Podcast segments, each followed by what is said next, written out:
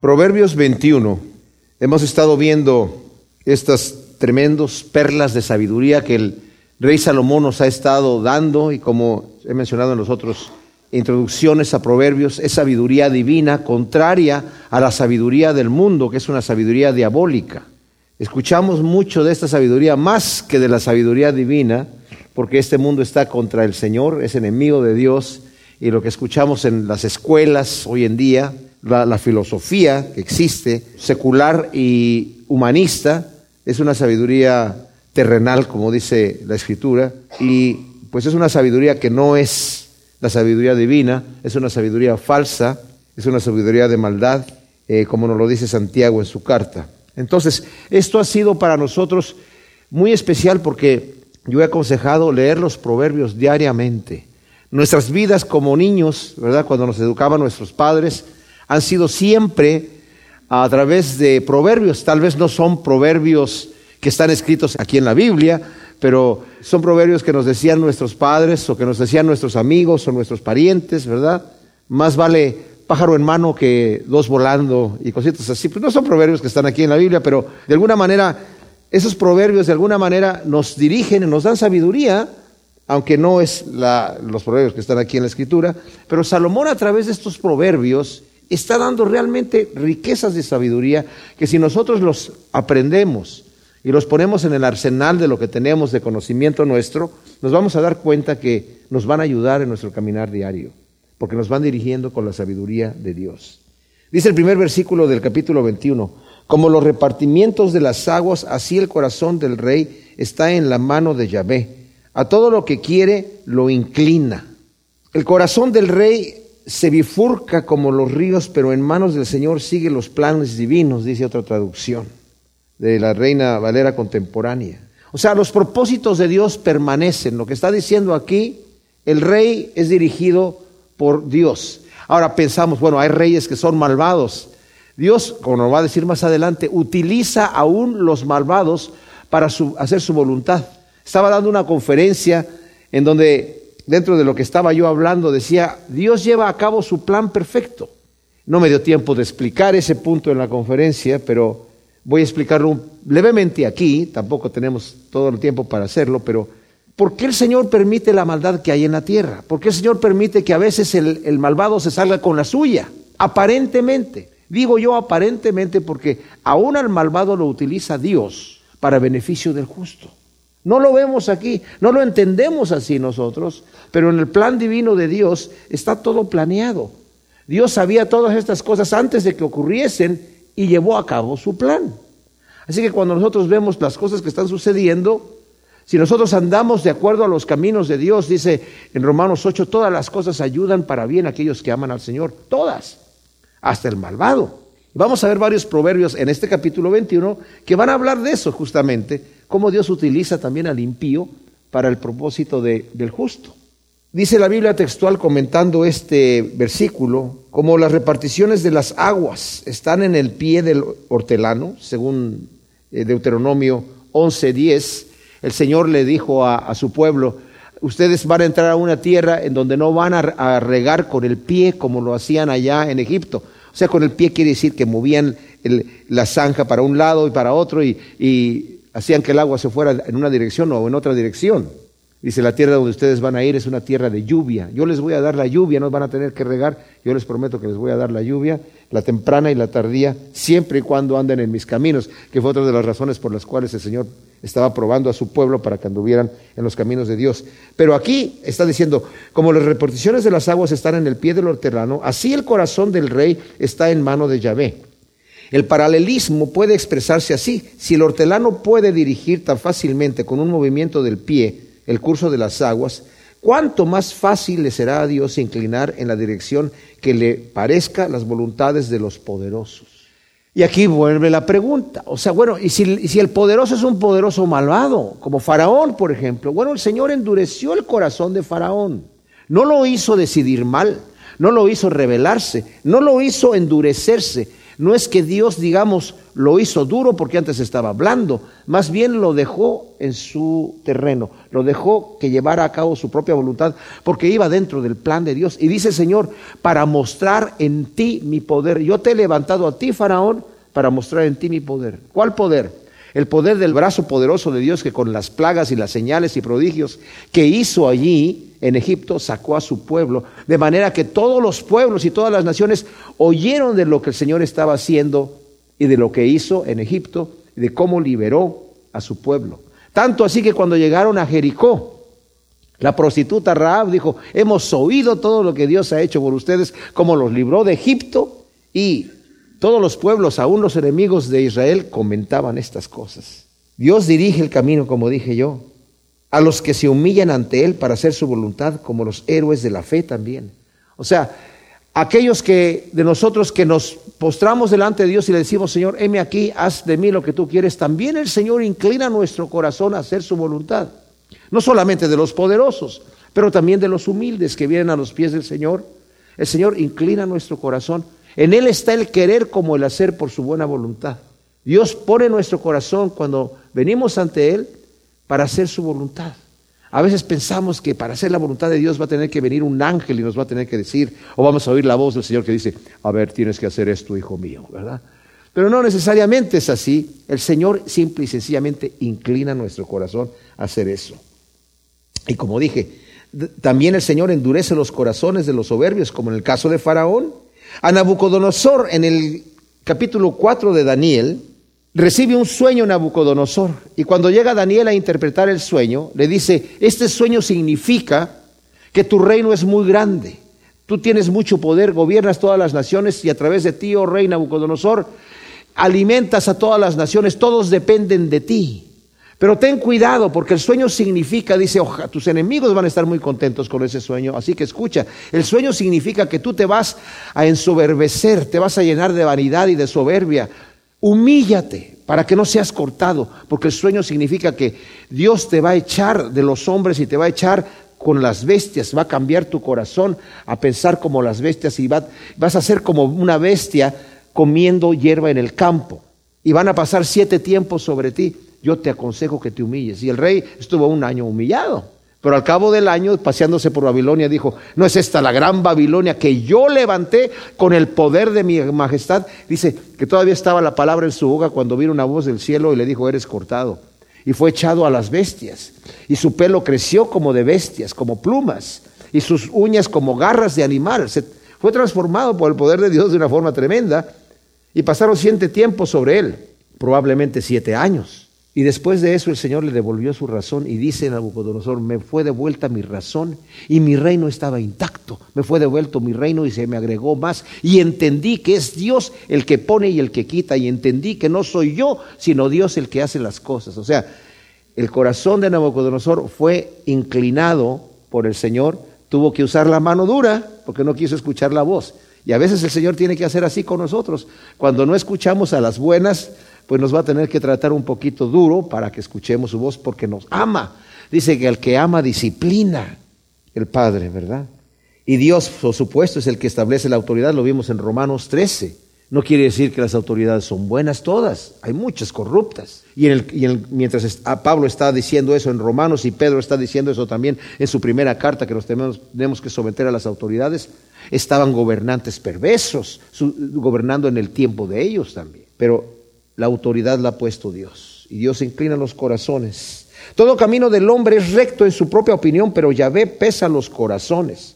Cada persona aprueba su proceder por no considerar su corazón que es engañoso y perverso o sin remedio. Ya lo vimos en el eh, proverbio eh, 16, 2 y en el anterior, en el 20, en el, también el proverbio 16, 25 y en el 26 Muchos proclaman sus propias bondades, pero un hombre de fiar, ¿quién lo hallará? O sea, la gente se cree buena, se, propaga, está anunciando, ¿verdad? yo soy una persona de fiar, yo soy una persona, pues yo no le hago mal a nadie, o sea, pero Dios es el que prueba los corazones.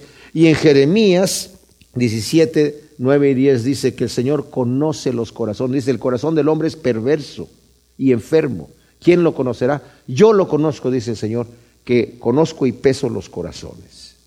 Practicar el derecho y la justicia, Yahvé lo prefiere a los sacrificios. Los sacrificios los instituyó Dios para restaurar la comunión con el hombre que se arrepiente. O sea, cuando el hombre peca, en el Antiguo Testamento, cuando el hombre pecaba, había una separación del hombre y Dios. Y Dios, en querer acercar al hombre hacia Él, estableció el ritual de los sacrificios, que significaba que había que derramar sangre para volver a tener esta comunión. Era un símbolo de lo que después Cristo iba a hacer en la cruz. Dios no puede simplemente perdonar así, porque eso no es justicia. La justicia es castigar al culpable. Y en este caso, el Señor permitió acerca de los sacrificios que, hiciese, se restaurase esta comunión. Ahora, el derecho dice aquí, practicar el derecho y la justicia, Yahvé lo prefiere a los sacrificios porque pudiera ser, como muchos de nosotros, por lo menos yo cuando era niño, iba y me confesaba con un cura mis pecados. Y el cura me daba una penitencia. Nunca me dijeron, no digo que no haya curas que lo digan, pero a mí en lo personal ningún cura me dijo, oye muchachito, tú estás pecando y estás llegando con el mismo pecado una y otra vez. Yo te estoy dando una penitencia y a veces te la cambio, pero de nada te sirve la penitencia si tú no te arrepientes y cambias. Tienes que arrepentirte y dejar de hacer lo que estás haciendo, que ya sabes que está mal. Cuando el Señor le dijo a Nicodemo que es necesario nacer de nuevo, dice, porque es necesario nacer del agua y del espíritu. También estaba hablando acerca del arrepentimiento, porque Juan dijo, yo los estoy bautizando en agua para arrepentimiento, pero viene uno después de mí que los va a bautizar en Espíritu Santo y fuego.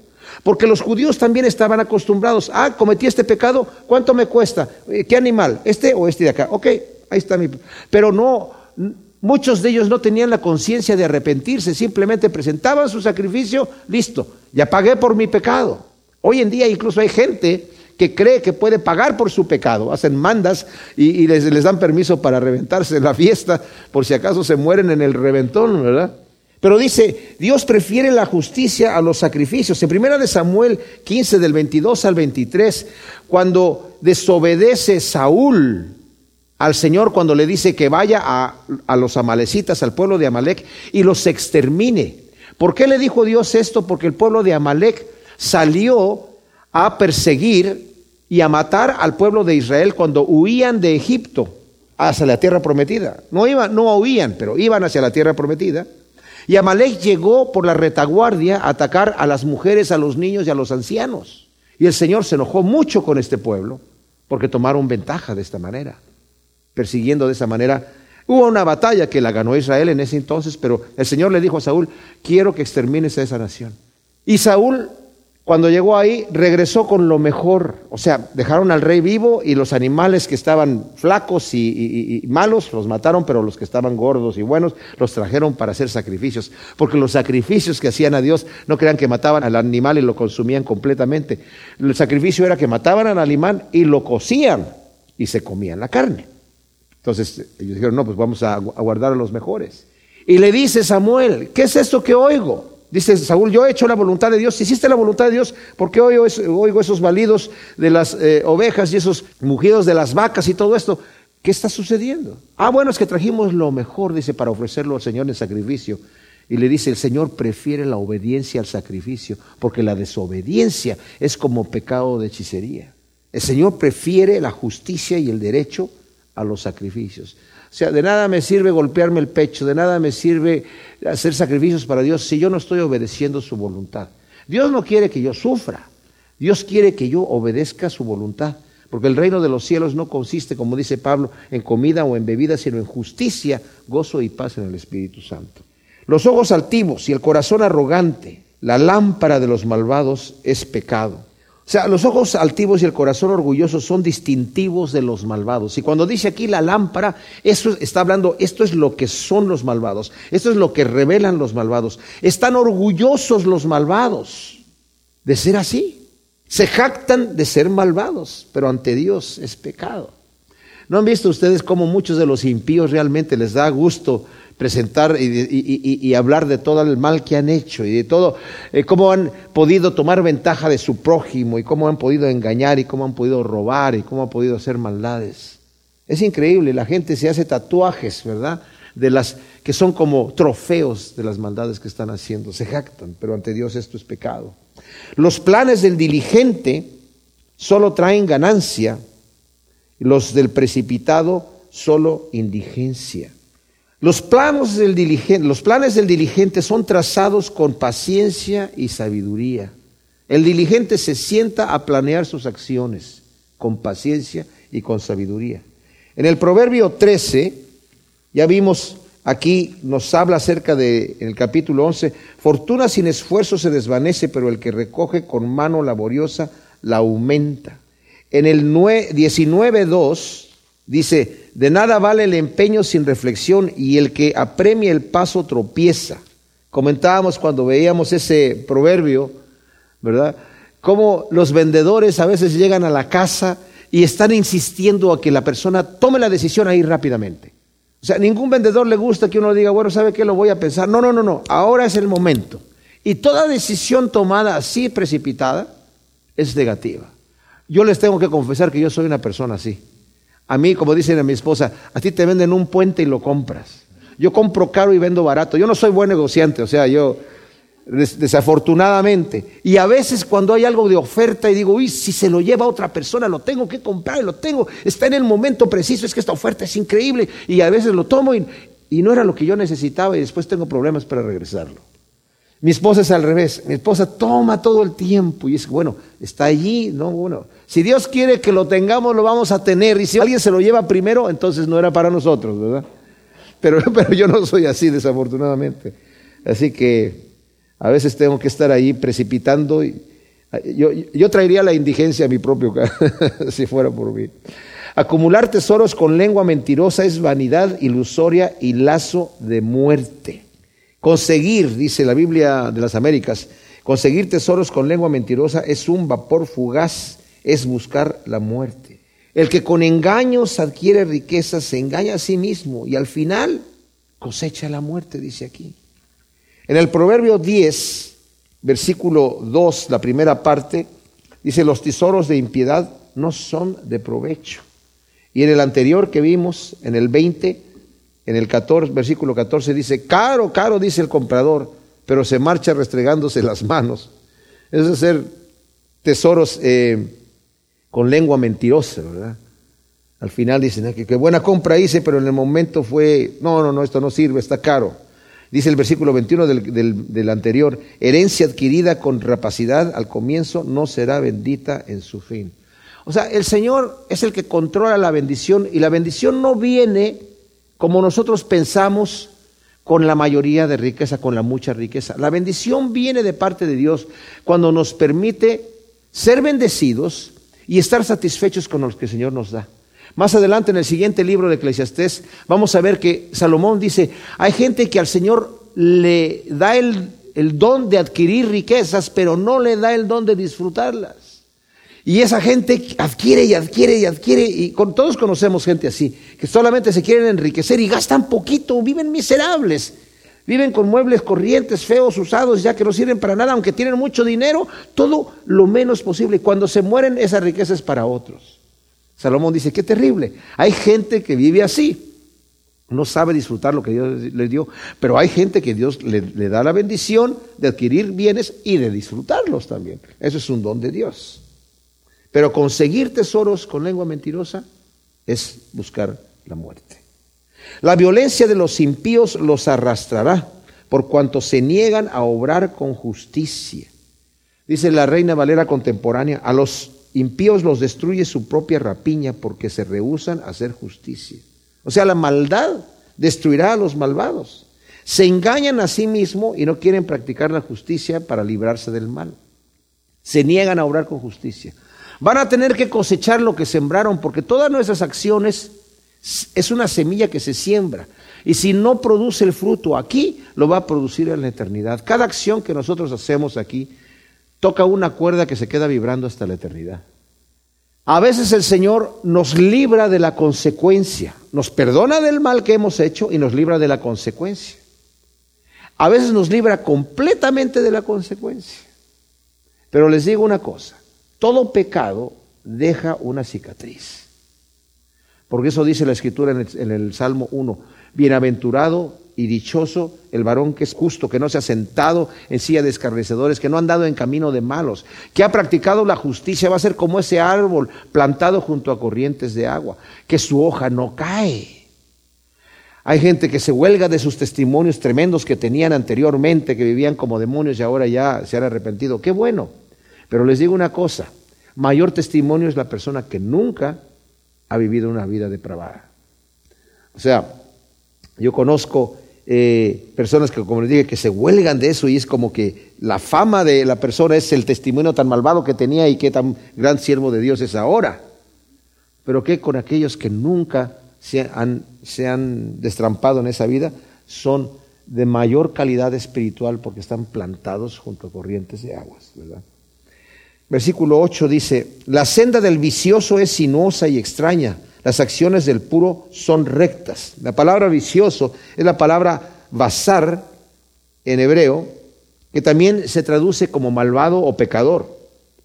O sea, torcido es el camino del pecador, dice la Biblia de las Américas, mas el proceder del limpio es recto. O sea, el pecador siempre está. ¿no? La escritura nos dice en Juan, el que obra en tinieblas es la persona que no quiere traer sus obras a la luz obra en tinieblas y está siempre escondiéndose y siempre está eh, transando alguna cosa y no vive rectamente. El camino de la persona eh, piadosa, del justo, es un camino recto. Más vale vivir en rincón de azotea que en casa espaciosa con mujer rencillosa. Wow. Salomón tuvo 700 reinas y 300 concubinas. Yo creo que te hablaba, tenía un poco de experiencia con las esposas, ¿verdad? y por ahí le ha de haber tocado más de alguna rencillosa.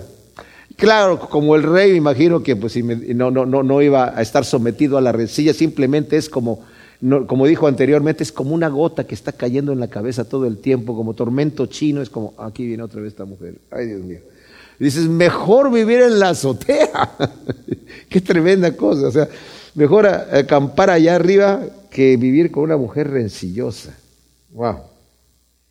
Afán del malvado es desear el mal. Su prójimo nunca haya favor a sus ojos. El impío, dice la Reina Valera contemporánea, tiene sed de maldad, no considera a nadie digno de compasión. El impío desea hacer el mal. El justo quiere practicar la justicia, aunque a veces su carne se lo impide. Pablo dice, yo quiero hacer el bien, pero no puedo. O sea, en esa lucha que tenía con su carne y después le da gracias al Señor, que a través del Espíritu Santo podemos obedecer a Dios. Pedro en su segunda carta, en el primer capítulo, dice, es justamente a través del poder del Espíritu Santo que podemos literalmente vivir como Dios manda. Es a través del poder del Espíritu Santo que podemos presentar nuestros cuerpos a Dios como sacrificio vivo a Dios. Pero el afán del malvado es hacer el mal se jacta del mal, como ya lo vimos anteriormente, pero su prójimo, como dice aquí, nunca haya favor a sus ojos. Qué tremendo, ¿no? Porque el Señor nos está hablando acerca del amor al prójimo. El reino de los cielos es justicia, paz y gozo en el Espíritu. todos los mandamientos, la ley y los profetas se resumen en amar a Dios con toda nuestra alma, con todo nuestro corazón y con todas nuestras fuerzas y amar a nuestro prójimo como a nosotros mismos. En eso consiste lo que Dios quiere. Pero el impío, su prójimo nunca está salvo y nunca tiene compasión de él y nunca va a hallar favor ante sus ojos. En el versículo 11 del Proverbio 21 estamos hablando aquí de la sabiduría, de perlas de sabiduría que nos está diciendo aquí Salomón. Cada proverbio no necesariamente está conectado al anterior. Eh, a veces hay un grupito que están hablando del mismo tema, pero en este caso pareciera que cada uno está separado del otro en sabiduría. Dice el 11, cuando el burlador es castigado, el simple se hace prudente, y cuando el sabio es instruido, adquiere conocimiento. Hay un contraste. La corrección para el malvado tiene como anteriormente nos lo dijo Salomón, el malvado, aunque le golpees al necio, le golpees la espalda, no se le quita la necedad. El que ya es necio va a estar ahí. Pero el castigo del malvado, el simple aprende. O sea, el Señor en el Antiguo Testamento pareciera, y mucha gente lo critica a Dios, imagínense ustedes, porque en el Antiguo Testamento pareciera que la mano de Dios es más severa. Algunos dicen, hablan de un Dios del Antiguo Testamento y del Dios del Nuevo Testamento, como si hubiera dos dioses diferentes. O que de repente cambió de manera de actuar. En el Antiguo Testamento era muy duro y ahora es más suavecito. Pero la Biblia dice que Dios es el mismo ayer, hoy y por los siglos, no cambia. Lo que sí es como nosotros cuando somos sabios no podemos tratar a nuestros hijos de la misma manera. El Señor trajo a su pueblo de vivir en unas condiciones bien terribles, con costumbres muy paganas, y el Señor tuvo que ser mano dura con ellos para que aprendieran, sobre todo al principio. Una cosa que el Señor me enseñó a mí personalmente en la educación de mis hijos era mano dura con mis hijos cuando eran chiquitos. Ya después no tenía que hacer nada porque ya aprendieron la disciplina. Con solamente hablar tranquilamente obedecían. Porque ya sabían, aunque no se recordaban exactamente, ya sabían que iba a haber una disciplina. El Señor al principio dijo, cuando alguien cometa tal o cual cosa, lo vas a castigar de esta manera. Dijo, la vida por la vida del hombre. Cuando alguien le quite la vida a alguien, será su vida por, por la vida que quitó, para que los demás lo vean, aprendan y teman. Aquel hijo que insulta a sus padres y que abusa de ellos, sus padres lo van a traer delante de los jueces y van a decir, este es nuestro hijo, grosero, desobediente, perezoso, borracho, lo van a juzgar los jueces, lo van a sacar fuera de la ciudad, lo van a apedrear hasta que muera y uno dice, wow, por eso, para que los demás aprendan y teman y nadie lo vuelva a hacer. Cuando hay castigo, como dice aquí, el, simple aprende. El proverbio 19:25 golpea al burlador y el simple se hará prudente. Corrige al inteligente y aumentará su saber. Es un proverbio similar a este. Están dando el mismo principio. ¿Qué pasa con el burlador? ¿Qué pasa con el impío? No, no lo puedes corregir porque no se corrige. Te hay que castigarlo, dice aquí. Ahora, aquí está hablando acerca de gente que tiene la autoridad de hacer esto. Versículo 12 dice, el justo hace sopesar la casa del impío, precipitando al impío a la ruina. ¿Qué quiere decir esto? Dice la Biblia de las Américas, el justo observa la casa del impío, llevando al impío a la ruina. Es decir, las acciones justas del justo hacen resaltar las injustas para mal de su autor del impío. O sea, la justicia del justo hace resaltar la casa las, maldades del impío. La nueva versión internacional dice, el justo se fija es en la casa del malvado y ve cuando éste acaba en la ruina, que es una traducción alternativa. O sea, por un lado, las acciones del justo pueden hacer resaltar las acciones del malvado, pero también puede traducirse este versículo, como les dije, que es una poesía eh, hebrea que muy, de muy difícil traducción, puede referirse a que el justo se está fijando en la casa del malvado y ve cuando acaba en la ruina. Dice el versículo 13, quien cierra sus oídos al clamor del pobre no será escuchado cuando grite. El Señor nos ha dicho que si nosotros tenemos compasión, Él va a tener compasión. Bienaventurados los misericordiosos porque alcanzarán misericordia. Dad y se os dará medida llena, apretada y remecida, será entregada en vuestro regazo. O sea, si tú ayudas al necesitado, Dios va a estar allí. Aquí no solamente se está refiriendo a algo que va a acontecer aquí en el mundo conmigo, o sea, que si yo no ayudo al pobre y cierro mis oídos, otras personas no me van a ayudar. Dios utiliza a otras personas, no pensemos que las bendiciones de Dios vienen caídas así del cielo nada más o traídas por un ángel. A veces no vemos que Dios utiliza, y generalmente así lo hace, utiliza las cosas cotidianas que nos suceden. No vemos la mano de Dios porque Dios de una forma muy natural hace que las cosas sucedan. Y pensamos, pues esto aquí no Dios no tuvo nada que ver. Esta persona es la que tuvo que ver y aquella persona tuvo que ver. Aquí Dios no obró nada. A veces le estamos pidiendo al Señor que nos ayude a salir de un problema y llega alguien y nos ayuda y decimos, muchas gracias Señor, ya no es necesario, ¿verdad? Ya no hay necesidad. Pero no nos damos cuenta que esa persona que nos ayudó, el Señor la envió para que nos ayudara. O sea, hay que ver la mano de Dios en todas estas cosas. Y se aplica aquí el principio, sea quien sea, que nos ayude o no nos ayude cuando nosotros ayudamos al pobre o no lo ayudamos. Si no nos ayudan cuando eso sucede es porque el Señor está obrando, haciendo justicia con nosotros. Pero al final, también el Señor va a hacer justicia cuando dice, venid benditos de mi Padre porque tuviste misericordia de mí, porque cuando tuve hambre me diste de comer, cuando tuve sed me diste de beber, cuando estuve enfermo me visitaste, cuando estuve en la cárcel me atendiste ahí. Cuando, Señor, hicimos estas cosas contigo, por cuanto lo hicieron a uno de estos más pequeños, a mí me lo hiciste.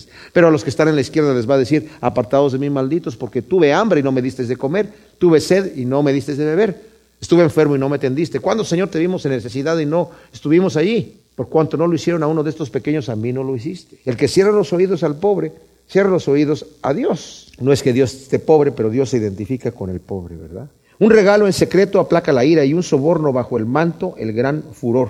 Dios prohíbe el soborno a los jueces. En Deuteronomios 16, 19, en el 27, 25, prohíbe el soborno. En Proverbios 15, 27, Dice, el que aspira a ganancias deshonestas arruina su casa, pero el que aborrece el soborno vivirá. En el Proverbio 17, 23 dice, el malvado recibe el soborno bajo la cuerda, o sea, bajo el cinto, bajo el cinturón para torcer el curso de la justicia. Dios aborrece el soborno. Pero aquí dice, un regalo en secreto aplaca la ira y un soborno bajo el manto, el gran furor. Esto no se refiere al soborno. Se dice la revisión de Reina Valera contemporánea, la dádiva discreta calma el enojo, el don disimulado apacigua la furia. Este es el regalo para calmar la ira y no el soborno para torcer la justicia. Y aquí mismo en Proverbios 18, 16, ah, nos habla de estos regalos que son no sobornos, pero para calmar la, ira. Los regalos abren paso al hombre y lo conducen ante la presencia de los grandes. En el 19.6 dice, muchos buscan el favor del generoso y todos son amigos del hombre que da. O sea, tienes problemas en tu casa, no es que vayas a sobornar, pero te portaste mal con tu mujer. Llévale un ramo de flores, le llevan un, regalito, unos chocolates y, se placa la ira, ¿verdad? Es lo que está simplemente diciendo aquí eh, Salomón. Alegría para el justo es que se haga justicia, pero terror para los que practican iniquidad. La revisión de Reina Valera contemporánea dice, el justo se alegra cuando se hace justicia, pero los malvados se ponen a temblar. El mundo aborrece a Dios porque aborrece la justicia y la idea de un juicio final. Nos ponemos a pensar, ¿por qué el mundo aborrece a Dios si Dios solamente quiere hacerles bien? ¿Cuál es el mensaje del Evangelio? Arrepiéntete y Dios te va a perdonar. ¿Cuál es la buena nueva? Que Cristo vino para perdonar nuestros pecados. ¿Por qué la gente no viene al Señor para recibir perdón y recibir una herencia eterna. No es un mensaje de, penitencia, no es un mensaje de dolor, es un mensaje de gozo. Son buenas nuevas de salvación. ¿Por qué no viene la gente al Señor? Porque son impíos, porque son injustos, porque no quieren la justicia y se ponen a temblar cuando, cuando piensan en la idea de presentarse delante de un juez justo y no quieren tener ese mal sabor de boca. Pero les voy a decir una cosa, el que no tiembla aquí por su pecado y se arrepiente a Dios, humillado en lágrimas, después va a ser un llanto y un lloro y un crujir de dientes que no va a poder ser contenido ni va a poder ser calmado, porque no va a haber forma de liberarse después de la eternidad, después de la muerte. El que no se arrepiente aquí, aunque se arrepienta allá, va a ser imposible el perdón. El que no declara al Señor aquí como su Señor de este lado, después también lo va a declarar. Porque toda rodilla se va a doblar y toda lengua va a confesar que Cristo es el Señor. Pero si no lo hizo de este lado de la, eternidad, de la muerte, en el otro lado no va a ser para salvación, va a ser para justicia. Como nos dice la Escritura, eh, cuando el Señor esté juzgando al mundo, que muchos de los que no se arrepintieron van a decir, caigan estas piedras sobre nosotros y escóndanos de la ira de aquel que está sentado en el trono. ¡Wow! ¡Qué terrible cosa, ¿verdad? El impío aborrece la justicia aquí en la tierra. Por eso el impío no puede entrar en el reino de los cielos. No va a ser feliz. Va a ser un lugar que va a ser un infierno para él, el mismo reino de los cielos. Porque no aborrece la maldad, sino que aborrece la justicia. El versículo 16, hombre que se extravía del camino de la sabiduría va a parar a la asamblea de los difuntos. Hay camino que al hombre le parece recto, pero su fin es camino de muerte. Nos dice el proverbio 14, 12 y 16, 25. En Deuteronomio 30, 15 y 11, 26 y 28 dice el Señor que ha puesto delante de nosotros dos caminos, el del bien y la vida y el del mal y la muerte. Aquí nos está hablando acerca de la persona que se ha desviado del camino, que lo ha encontrado, que ha estado allí, pero se desvía y va a parar a la asamblea de los difuntos, de los muertos. Cristo es el camino, Cristo es la verdad y Cristo es la vida. Si queremos andar en el camino correcto, Cristo es el camino, el único camino que nos lleva al Padre. Versículo 17 dice, el que ama el deleite será un hombre pobre. Quien ama el vino y los ungüentos no enriquecerá. O sea, realmente los que buscan satisfacerse con placeres y lujos nunca serán saciados. El hijo pródigo que nos narra el Señor una parábola para mostrarnos acerca del reino de Dios, aunque el propósito de la parábola es mostrarnos cómo el Señor tiene compasión del pecador y siempre sale a buscarnos, siempre está esperando. Y cuando llegamos a los pies de Cristo, el Señor no nos reprocha nada, sino que nos recibe, nos perdona, nos levanta no nos humilla, no nos avergüenza. De cualquier manera, en la parábola del Hijo Pródigo vemos nosotros que hay un padre que tiene dos hijos y uno le pide la herencia al padre estando el padre en vida, como casi decirle, oye viejo, ya que no te mueres, por lo menos dame lo que me va a tocar a mí de herencia antes de, se me está yendo la vida. No que le faltara algo al muchacho, no que el padre fuese un sinvergüenza y no tuviera una vida buena delante de ellos. Porque cuando el muchacho le entrega el padre la herencia, le pudo haber dicho, no te doy nada, vete de aquí, por grosero, ahora te voy a dar menos. No, el padre le entrega su parte de la herencia y el muchacho se va, cree que va a estar contento porque ama el deleite y ama el placer y ama el vino y los ungüentos y cree que, oh, aquí mi padre no me deja destramparme como yo me quiero destrampar, no, no me deja hacer las fiestas que yo quiero y, y, todas esas juergas y todas esas farrandas. Y dice la escritura que cuando él salió tenía muchos amigos, ¿verdad? Y, gastó todo en lujos, pero luego, luego se quedó sin ningún centavo. Y cuando ya no tenía dinero, todos sus amigos lo dejaron. Y luego pensó, porque estaba trabajando dándole de comer a algunos cerdos, alguien lo contrató para eso, y no le daban de comer tanto que quería comerse la comida de los cerdos, pero no lo dejaban. Y dijo, este hombre me trata mal aquí, pero mi padre no es así, mi padre es un hombre bueno. Yo voy a regresar a mi casa y le voy a decir, padre, ya no soy digno de ser llamado tu hijo, tómame como uno de sus trabajadores. Dice, mi padre es un hombre bueno. Pero hay quienes no, el impío, están conformes con lo que Dios les está dando y aman el placer, el deleite. La carne batalla contra el espíritu. No es que Dios quiere que seamos ascetas, que nos privemos de todas las cosas y que vivamos como monjes, andando descalzos y padeciendo frío y con clavitos en la espalda y con silicio en el, en el cuerpo y cosas por el estilo. No, pero tampoco que vivamos para el deleite. ¿Por qué? Porque aquí Salomón lo está diciendo, el que vive para el deleite va a ser, se va a hacer pobre. Y el que ama el placer y los ungüentos no se enriquecerá. Hay momentos donde el Señor da bendición para que la disfrutes. Pero la persona que está en eso, ¿verdad? En solamente dedicarse a eso, va a terminar en la indigencia. Para rescate del justo sirve el malo y para los rectos el prevaricador. Como dije anteriormente, estábamos viendo cómo Dios es soberano y utiliza al malvado para beneficio del justo.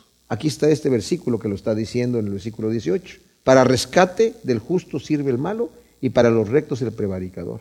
Dice la nueva traducción viviente, los perversos son castigados en lugar de los justos y los traidores en lugar de las personas honradas. Dios utiliza al malvado porque aunque el malvado quiere hacer el mal, es una prueba para nosotros. Cuando Job fue probado en la escritura, utilizó a Satanás el Señor le dijo a Satanás, ya viste que mi siervo Job es bueno y es un varón perfecto y recto, temeroso de Dios y apartado del mal. Claro, dice, lo que pasa es que tú lo has bendecido mucho. Deja que le quite lo que tiene y vas a ver si no te maldice. Tú no me dejas tocarlo. Déjame tocarlo. Déjame tocar sus bienes. Y el Señor permite a Satanás que haga eso. Y a muchos les puede confundir. ¿Y cómo Dios permite esas cosas? Porque Dios estaba probando a Job. Y después permite que le venga una enfermedad. Ahora, Satanás fue el que hizo este mal.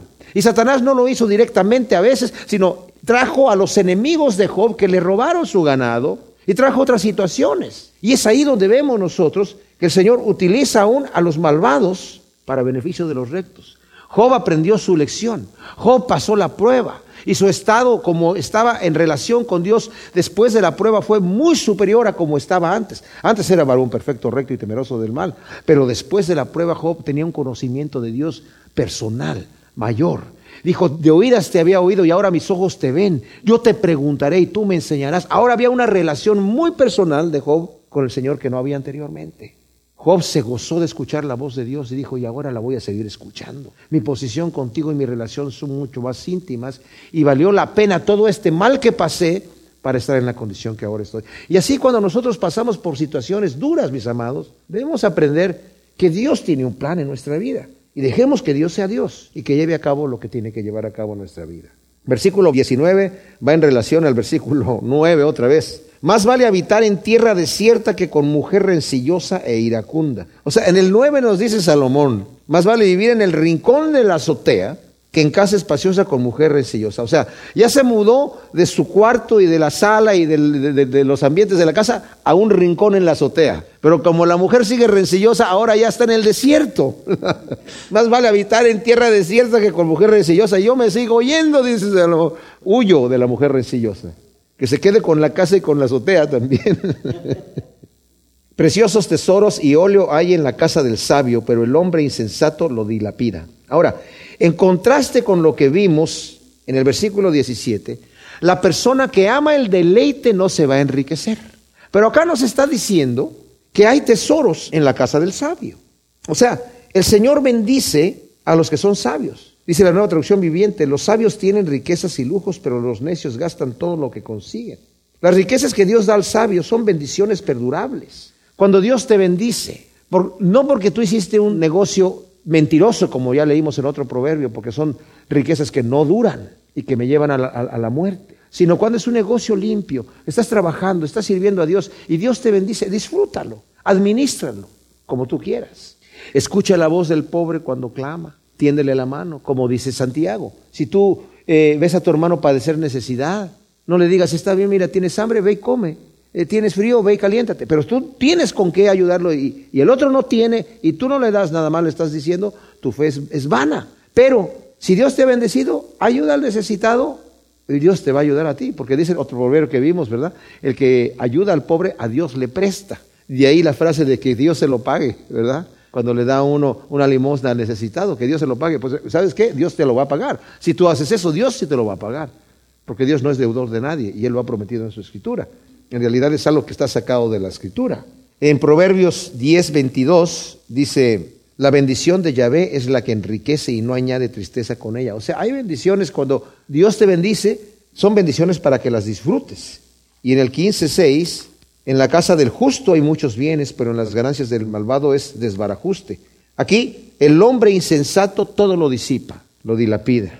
El que va tras la justicia y la misericordia haya vida, prosperidad y honra. Nuevamente vemos la bendición de Dios aquí.